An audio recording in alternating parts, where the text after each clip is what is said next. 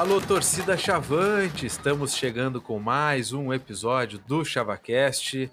O número não importa. Estamos de portas fechadas, cadeado no portão, gramado descansando, né, nesse momento em Pelotas.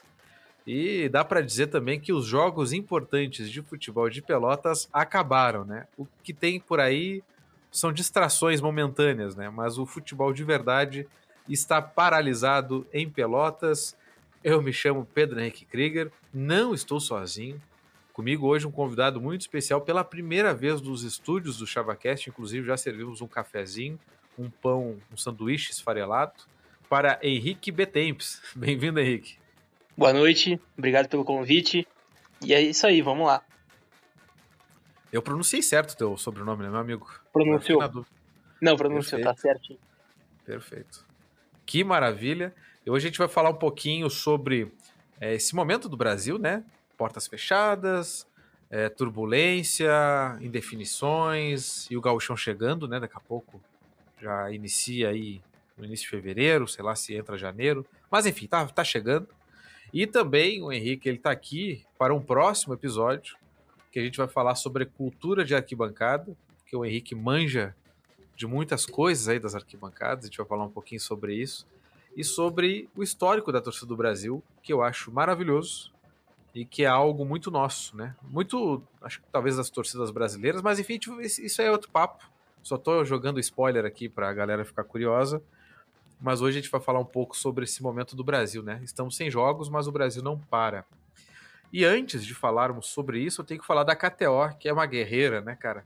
A KTO segue apostando no ChavaCast, continua aqui com a gente. Inclusive, bati um papo esses dias com eles, né? E, cara, eles são fenomenais.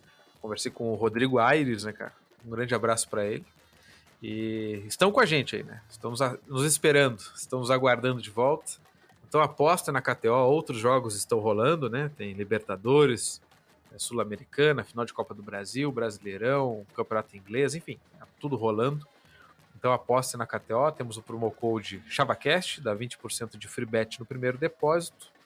Eu acho que da nossa audiência aqui, pouca gente não fez o primeiro depósito, né, já aposta. E outros não apostam mesmo, não, não gostam, mas enfim, fica aí o convite, né, cara? Fica o convite. Mas Henrique, meu amigo, o Brasil não entra em campo desde 6 de agosto Parece até que é mais tempo, mas a ausência já é sentida, né? O Brasil foi eliminado pelo Patrocinense, que nem subiu, foi ali só para nos encher o saco, né? Só para nos tirar da alegria. Os caras lá de Caxias conseguiram acesso, né? Finalmente. Né? Parabéns aí, né? Já que conseguiram sair dessa draga. é menos um para concorrer com a gente no gauchão. Mas enfim, o Brasil agora se prepara, ou não se prepara ainda, para o gauchão do ano que vem. E a gente sempre relembra, né? E o Rogério também falava isso nas entrevistas. O Brasil ainda não caiu de divisão de novo, né? O Brasil se manteve na Série D, garantiu vaga em 2023 para 2024. Mas em 2024, no gauchão, precisamos garantir para 2025, caso não conquistemos né, o acesso para a Série C. E, cara, e não é feio dizer que é difícil subir, e não é feio dizer que talvez não aconteça. Né? Então a gente precisa se preparar para garantir a Série D do próximo ano ainda. E quem sabe, né? A Copa do Brasil, para quem sabe, né? O dinheiro da Copa do Brasil, para quem sabe, né? Pagar as contas, né? Porque o Brasil aí botou 3 milhões no caixa e a gente agiu como se não tivesse nada, né? Fica aí, é lamentável essa situação. Então, talvez ano que vem quem sabe esse dinheiro aparece. Né? É, se a gente conseguir vaga, né? não é nem no ano que vem, é no próximo ano ainda se a gente conseguir vaga. Então, enfim, é uma situação complicadíssima, mas a gente está aqui esperando esse retorno. Acho que as últimas notícias do Brasil é, são da questão é, ali do Conselho Deliberativo, né, que foi aclamado a nova chapa, que na verdade é a continuação de quem já estava, né, o Pablo Chaga segue como presidente aí dessa chapa, presidente do Conselho Deliberativo, seguido pela vice Laura Quevedo, que inclusive estudou comigo no Areal, grande, grande abraço. Primeiro secretário Lucas Cunha, segundo secretário Rafael Martinelli. E tem o Conselho Fiscal, né? Gerson Farias, Pedro Afonso, Manuel José Porto Júnior, Antônio Luiz Munhoso e Sandro Neitzel. Eu acho que eu falei certo. Desculpa se eu falei errado. E, e temos também, né, a possível renúncia da direção executiva. Ainda está pendente. Quando a nossa audiência estiver ouvindo este episódio, talvez já tenhamos alguma definição. Mas enquanto isso, hoje, né, na quinta-feira, 14 de setembro, ainda não, não teve definição, né? Não sabe se fica, não sabe se vai. Então a gente fica aguardando. Caso o triunvirato renuncie, aí o conselho vai ter que assumir o clube é, pelos próximos 30 dias, né? E chamar, convocar novas eleições para o, para o executivo e para a executiva, né? Então vamos ver o que vem por aí. Caso tenhamos novas eleições, fica o convite para o Rogério Garcia Zimmermann se candidatar a presidente. Fica aí a dica, né? Aí o irmão do Rogério sempre nos ouve, o Ricardo. Um abraço. Fica a dica aí, né? Fica a dica. A chapa comigo não cai. Que maravilha, né, cara? Mas vamos lá, vamos falar de coisa séria. Henrique, meu amigo. O Brasil aí tá sem jogar um tempão. E, cara, como é que tá sem os jogos do Brasil, cara? Tá, tá tranquilo para ti? É bom ter umas férias? Ou gostarias de, de estar na copinha, né? Jogando com os nossos rivais? Como é que tá teu coração nesse momento de, de Brasil fora de campo? É, clube de futebol, teoricamente, deveria jogar, né? Permanentemente tá, tá em campo. Então, não tá disputando uma copinha é, para mim, particularmente, é, é, é, um erro, porque, é, querendo ou não, o Brasil se mantém vivo somente por causa da, do futebol, né? O Brasil não é um clube poliesportivo, então é, o Brasil se mantém vivo por causa do futebol. E não tá participando de um campeonato que existia essa possibilidade, é, foi, já foi um erro da, da gestão passada de não ter é, feito um planejamento que mantivesse o clube é, em andamento até o final do ano. Mas, é, querendo ou não, esse tempinho um pouco de, de um certo descanso daquele desse ano extremamente conturbado que foi para o Brasil no âmbito geral, também por um lado é bom, dá uma certa aliviado um pouco no estresse, mas é óbvio que, que isso é, é só uma coisa assim, a gente quer ver sempre o Brasil em campo, independentemente da, do campeonato que for, o importante é o Brasil estar tá, tá em campo pra gente. Então, é, é, mais ou menos é isso aí. Perfeito, cara. Eu também confesso que eu queria umas férias, né? Mas eu acho que o papel do clube é não ter férias, né? Até porque sem jogos, é, não tem tanta receita também, né? Apesar acho que boa parte dos associados que conseguem pagar estão mantendo a mensalidade em dia, né? É um bando de loucos, né, cara? Mas isso acontece. Mas com os jogos a gente tem, cara, a baixada movimentada, a copinha. E isso. Eu sempre debochei da copinha, né, cara? Debochei por causa da rivalidade.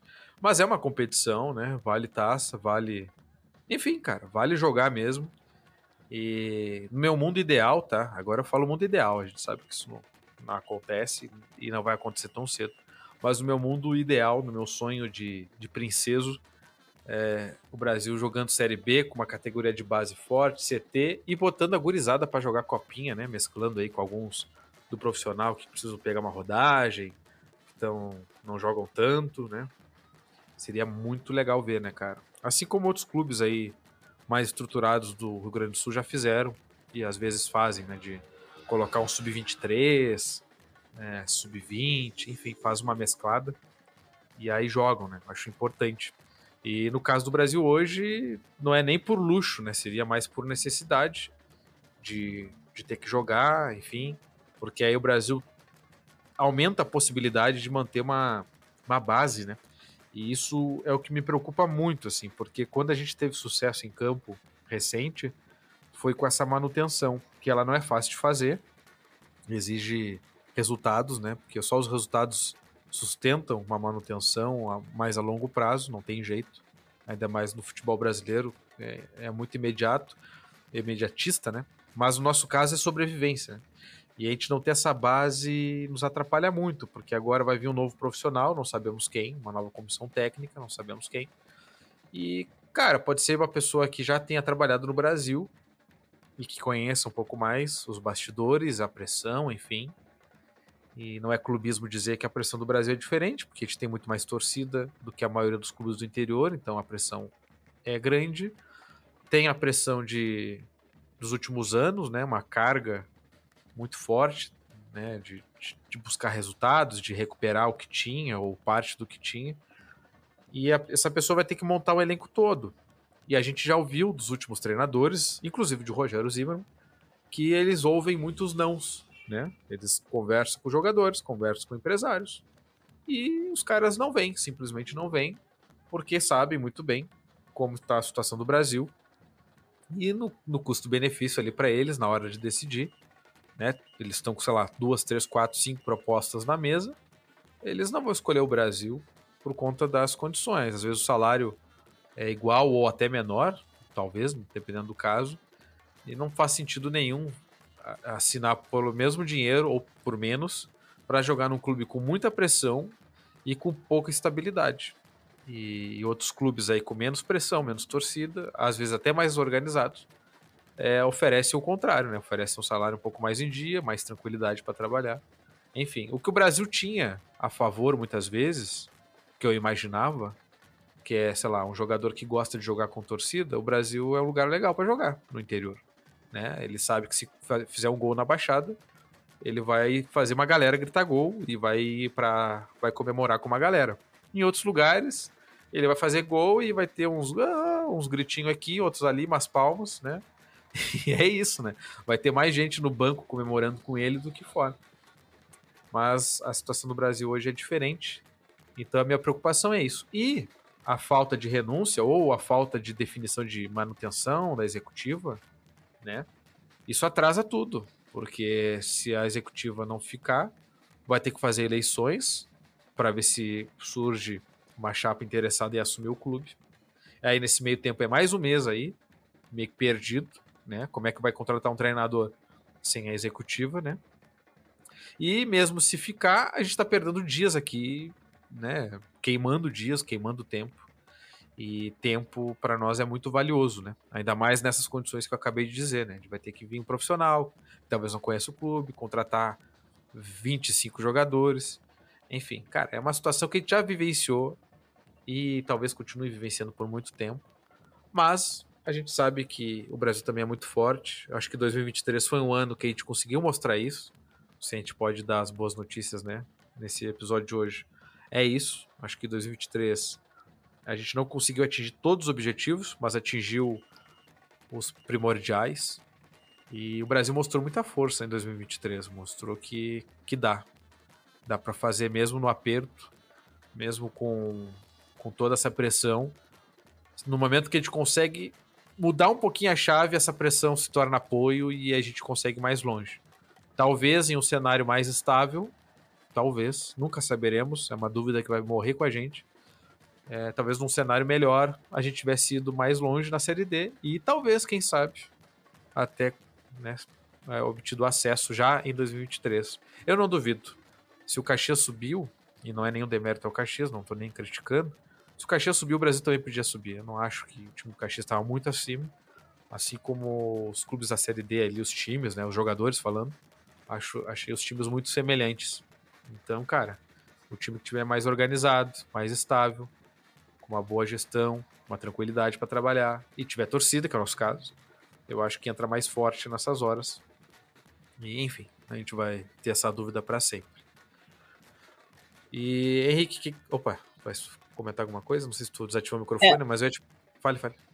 Não, é, aproveitando, fica aí um, um apelo, basicamente, pessoal, meu, para que, bom, se a direção do Brasil tem o intuito de renunciar, ou então se vai permanecer, que essa indecisão é, seja resolvida logo, porque nos, nos, anos de Série B, uma das desculpas da direção para os inícios normalmente fracos de gauchão era que o campeonato já terminava é, no final de novembro, início de dezembro, então a gente não tinha tempo hábil para organizar o time para um, iniciar um gauchão já forte.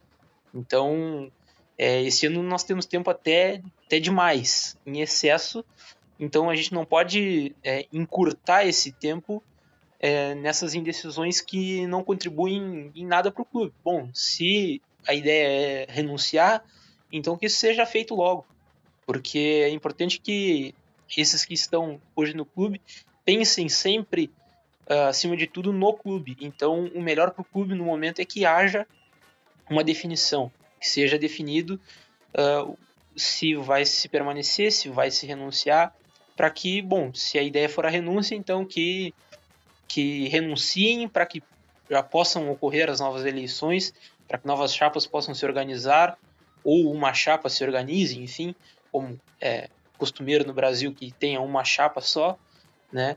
Então, para que o clube possa planejar o 2024, porque parece que falta muito tempo, parece que ainda né, são três meses longos pela frente, mas isso é esse em futebol esse período é muito curto. E as equipes do Gauchão, especialmente, começam a se planejar desde, desde muito cedo. A gente vê aí exemplo já do Santa Cruz é, se organizando já para o próximo ano, então é, a gente não pode iniciar mais um ano atrás.